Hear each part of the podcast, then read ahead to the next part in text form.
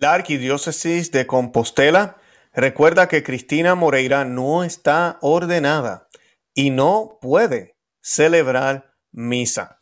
Y esto sucede, estas declaraciones suceden luego de que el diario digital El Español publicó este fin de semana o el fin de semana pasado una entrevista a Cristina Moreira, gallega casada por lo civil con el sacerdote Victorino Pérez Prieto y que afirma que ha recibido el sacramento del orden y celebra misa. La Arquidiócesis de Santiago de Compostela recuerda que tal cosa es imposible. Hoy vamos a estar hablando de este tema. No es para darle promoción a este grupo, es un grupo bien pequeño, yo dudo que vayan a crecer mucho, pero quiero hablarlo porque hay muchas confusiones dentro de la Iglesia Católica, dentro del clero de nosotros, de los laicos también, de que a veces no eh, entendemos por qué la iglesia no tiene mujeres sacerdotes. Eh, ¿Por qué la iglesia no permite esto? Hoy vamos a hablar un poquitito sobre eso, vamos a ver qué ha dicho la iglesia católica, incluso recientemente en los últimos años sobre este tema, bajo el pontificado, sí, del controversial Papa Francisco. Pero se ha defendido este tipo de, de se ha defendido la doctrina católica de por qué no pueden ser ordenadas mujeres para celebrar la misa. Si se ha abierto la puerta para otras cosas, pero para ser sacerdote no. Además de eso, esta señora se casó con un sacerdote, que ahorita vamos a hablar de las circunstancias de él, eh, pero es un sacerdote secularizado por eh, otros escándalos también que han habido con él. Y pues eh, aquí tenemos todo un desastre. Eso es lo que tenemos en, en esta situación, pero creo que nos podría ayudar a entender un poco más lo que la Iglesia Católica siempre profesa. Eso y mucho más en el programa de hoy.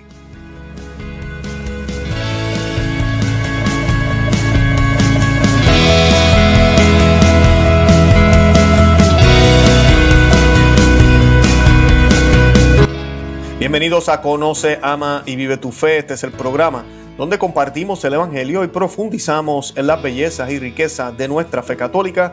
Les habla su amigo y hermano Luis Román y quisiera recordarles que no podemos amar lo que no conocemos y que solo vivimos lo que amamos. Y en el día de hoy voy a tocar esta noticia brevemente porque creo que es importante recordar el papel del hombre y la mujer en la iglesia, en la iglesia católica, que no es el mismo, así de sencillo, no es el mismo tenemos, eh, eh, es igual en el sentido de que todos somos hijos de Dios por ser bautizados en un solo bautismo, pertenecemos al mismo cuerpo de Cristo, comemos de la misma Eucaristía, hombres y mujeres, tenemos mismo valor ante Dios. Pero la misión que nos ha sido dada al hombre y a la mujer es distinta, eh, no es igual, así de sencillo, misión en términos de mujer y hombre.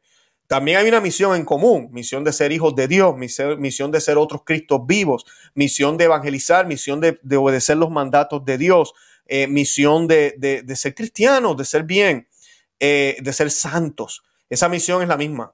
Pero en términos de cómo vamos a llegar a ella, lo que se nos ha dado ha sido distinto, ¿verdad? Yo no puedo parir, yo no puedo tener hijos.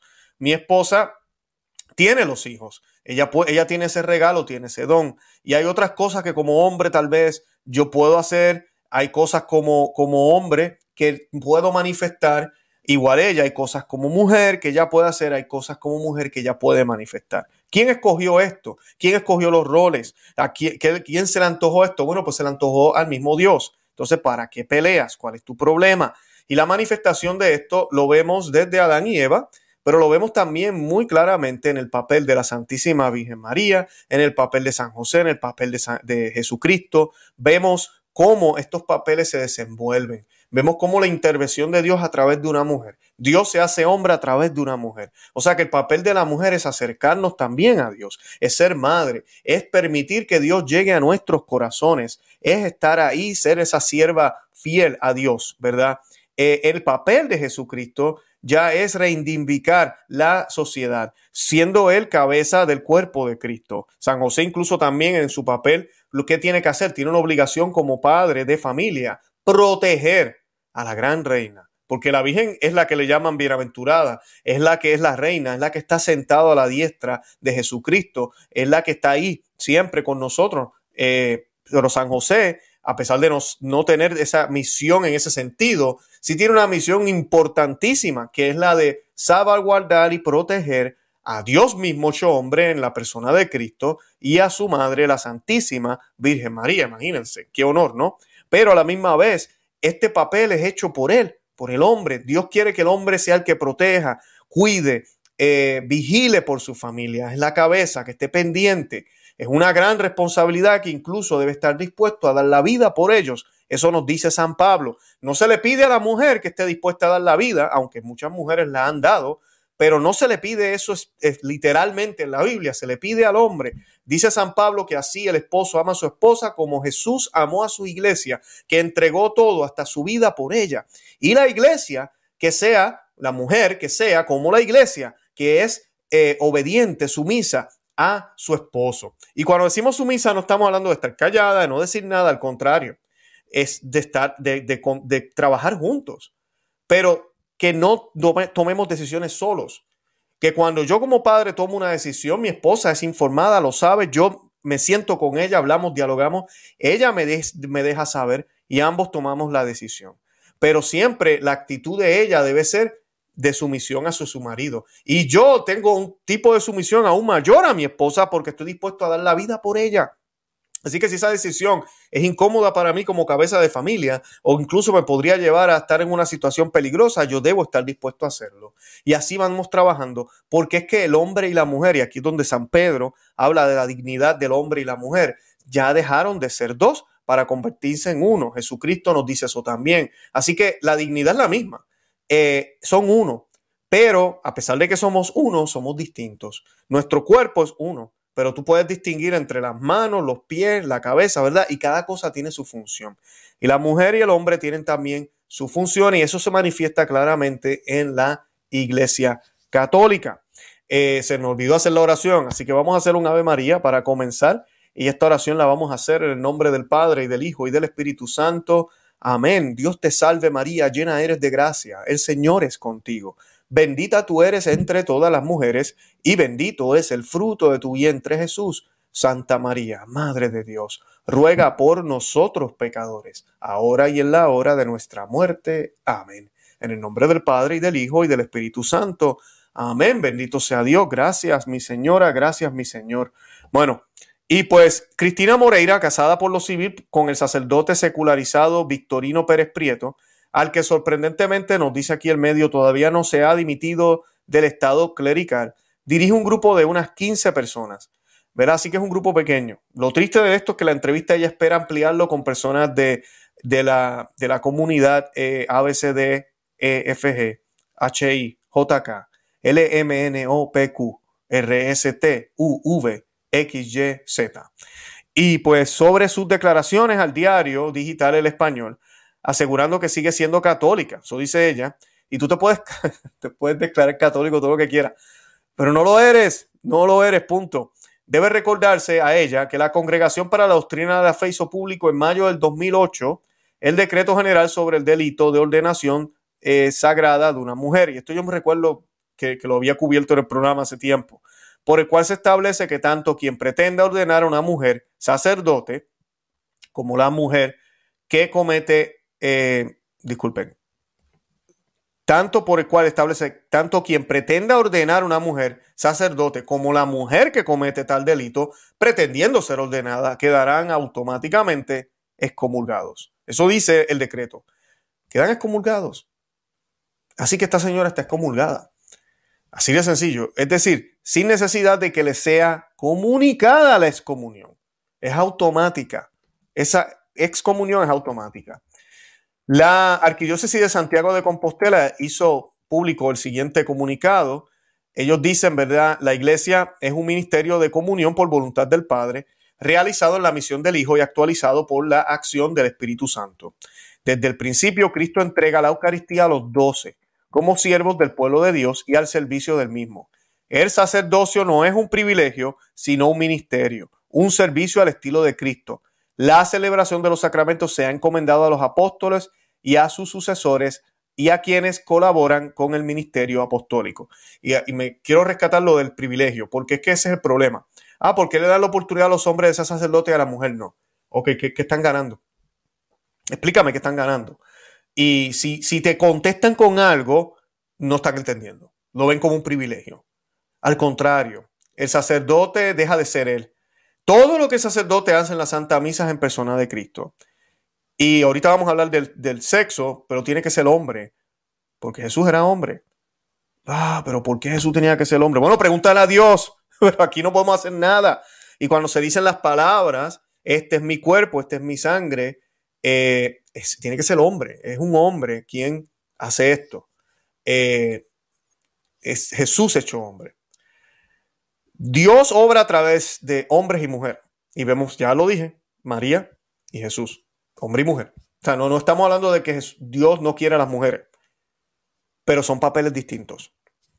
En el Nuevo Testamento, continúa el, comunicado de la Arquidiócesis de Santiago de Compostela. En el Nuevo Testamento, las llamadas por parte de Jesús llevan consigo la encomienda de una visión, de una misión, disculpen. Una de ellas es la llamada a los doce, con la designación una misión especial, unas tareas y unas significaciones que aparecen eh, diferenciadas del conjunto de los cristianos. Hay una separación bien, bien importante. Y pues escuchando esto también, hay llamadas a mujeres en la Biblia. Y la iglesia nos enseña que la primera eh, evangelizadora fue María Magdalena, la primera que llevó la buena noticia. Jesucristo ha resucitado y se lo dijo a los apóstoles. Fue María Magdalena, gran santa, una mujer. La sucesión apostólica es como el garante, dice aquí el documento, la sucesión apostólica es como el garante de esa fe apostólica de las primeras comunidades para el cuidado y la transmisión del depósito revelado, al servicio del pueblo de Dios que se alimenta y fortalece en los sacramentos. Son estos factores los que van a configurar una determinada visión del ministerio ordenado. Por ello, ya en tiempos de San Ignacio de Antoquia, esto es en el año 150, estamos hablando alrededor de ah, ni 100 años, estamos hablando de unos eh, 50, disculpen, eh, Jesús murió en el año 33, sí, un poquito más de 100 años, 110, 120 años después de la muerte de Cristo. Segundo siglo, pero casi primer siglo, estaba estructurado ya el ministerio en torno al obispo, con la triple misión plasmada en el ministerio de la palabra, la santificación o sacerdocio y la pastoral del gobierno. El Papa Juan Pablo II descartó toda posibilidad de debate dentro de la iglesia sobre la posibilidad de aceptar el sacerdocio femenino señaló que las mujeres no pueden ser sacerdotes porque el mismo Cristo, que instituyó el sacramento, determinó que fueran varones quienes ejerzan este ministerio, lo cual no significa que la mujer no sea una parte fundamental en la iglesia, toda ella ministerial, en virtud del sacramento del bautismo. La iglesia regula el acceso de las mujeres a varios ministerios y servicios instituidos, como el lectorado, acolitado y catequista. El Papa Francisco en las cartas apostólicas Spiritus Domini y Antiquum Ministerium posibilita el acceso de las mujeres a estos ministerios, pero no al sacerdocio, ya que estos son esencialmente distintos del ministerio ordenado recibido en el sacramento del orden. Juan Pablo II incluso dijo algo que a mí me gustó muchísimo, no recuerdo si fue en una, creo que fue en una audiencia de los miércoles eh, que yo, que el Papa siempre ha hecho, eh, hizo el comentario eh, de que la iglesia no podía cambiar esta posición porque no tiene autoridad. Y eso me gusta, porque la iglesia no tiene autoridad. Aquí se nos olvida. Nuestra fe católica no es, y cuando se nos dice que el Pedro tiene las llaves y lo que ates en la tierra quedará atado en el cielo, lo que eh, perdone, ¿verdad? y lo mismo pasará en el cielo, no significa que la iglesia puede cambiar la doctrina que Dios nos dio. La iglesia es el cuerpo y la iglesia obedece a la cabeza. Basado en lo que la cabeza Cristo ya nos dio. Nos dijo, por ejemplo, eh, que, eh, que déjame ver, amar a tu prójimo como a ti mismo, robar es malo. Yo no puedo cambiar eso. Oh, no, yo tengo las llaves. Lo que ate aquí queda atado en el cielo, lo que desate. Ok, robar es bueno ahora, ya. Ahora en el cielo se permite robar. No, así no funciona. Eh, yo, yo tengo las llaves de administrar, como el, el, Papa y los apóstoles tienen las llaves. El Papa en cierto sentido distinto. Pero la iglesia tiene esa autoridad para llevar el mensaje y aplicar ese principio de no robar en el mundo. Y lo hemos visto por dos mil años. En ese sentido, sí. Y claro, robar es robar, es un pecado mortal. Pero hay distintos tipos de robos. Y hay robos mezclados con otras cosas, con homicidio, con lo que sea. Así que eh, todo esto la iglesia siempre, ahí, ahí, es donde viene la ley canónica, ahí es donde vienen las leyes, en los gobiernos, eh, y podemos seguir hablando de eso.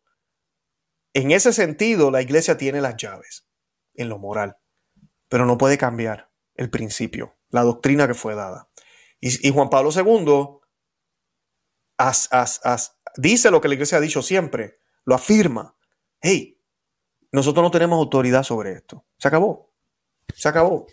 Si no te gusta, fue la decisión de Dios. Tienes un problema con Dios. mira, hay como miles de religiones. Vete a otra entonces. Pero este Dios escogió hombres para el ministerio del sacerdote.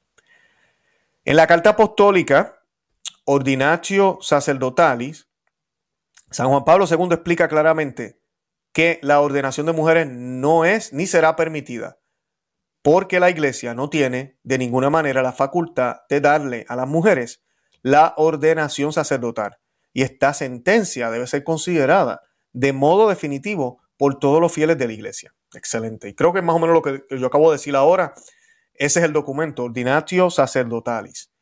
Basado en estas consideraciones, dice la arquidiócesis de Santiago de Compostela, la supuesta ordenación de esta señora no consta ni el obispo católico, ni el lugar, ni la fecha en que se habría atentado la ritualización de sacramento es ilícita e inválida, por lo que ni ella ni los fieles que la siguen celebran válidamente los sacramentos ni están en comunión con la Iglesia católica.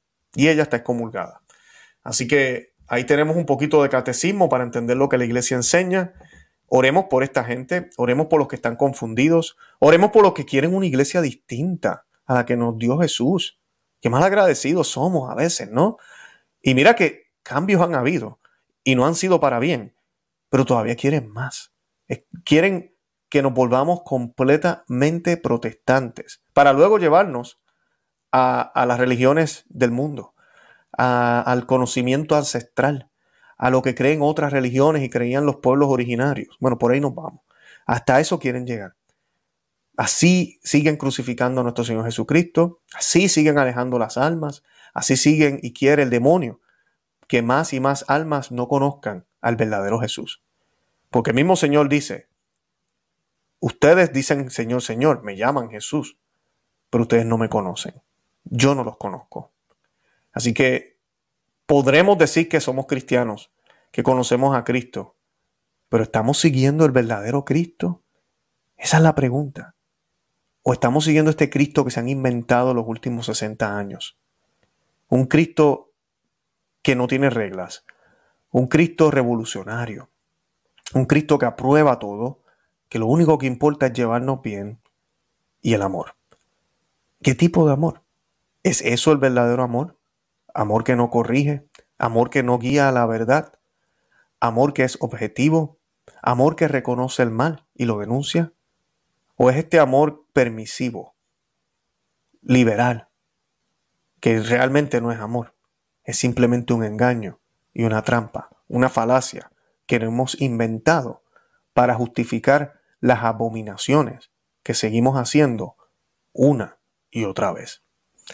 Yo los invito a que se suscriban aquí al canal a Conoce, Ama y Vive tu Fe, aquí en, YouTube. También estamos en Perspectiva Católica con Luis Román, ese es nuestro segundo canal. Hace ratito que no publico nada ya, les prometo que voy a estar publicando ya mismo, pero hay muy buenos programas, vayan y busquen para que vean. También tenemos eh, nuestros canales en Facebook, Instagram y Twitter, como Conoce, Ama y Vive tu Fe. Y estamos en Telegram por Conoce, Ama y Vive tu Fe también.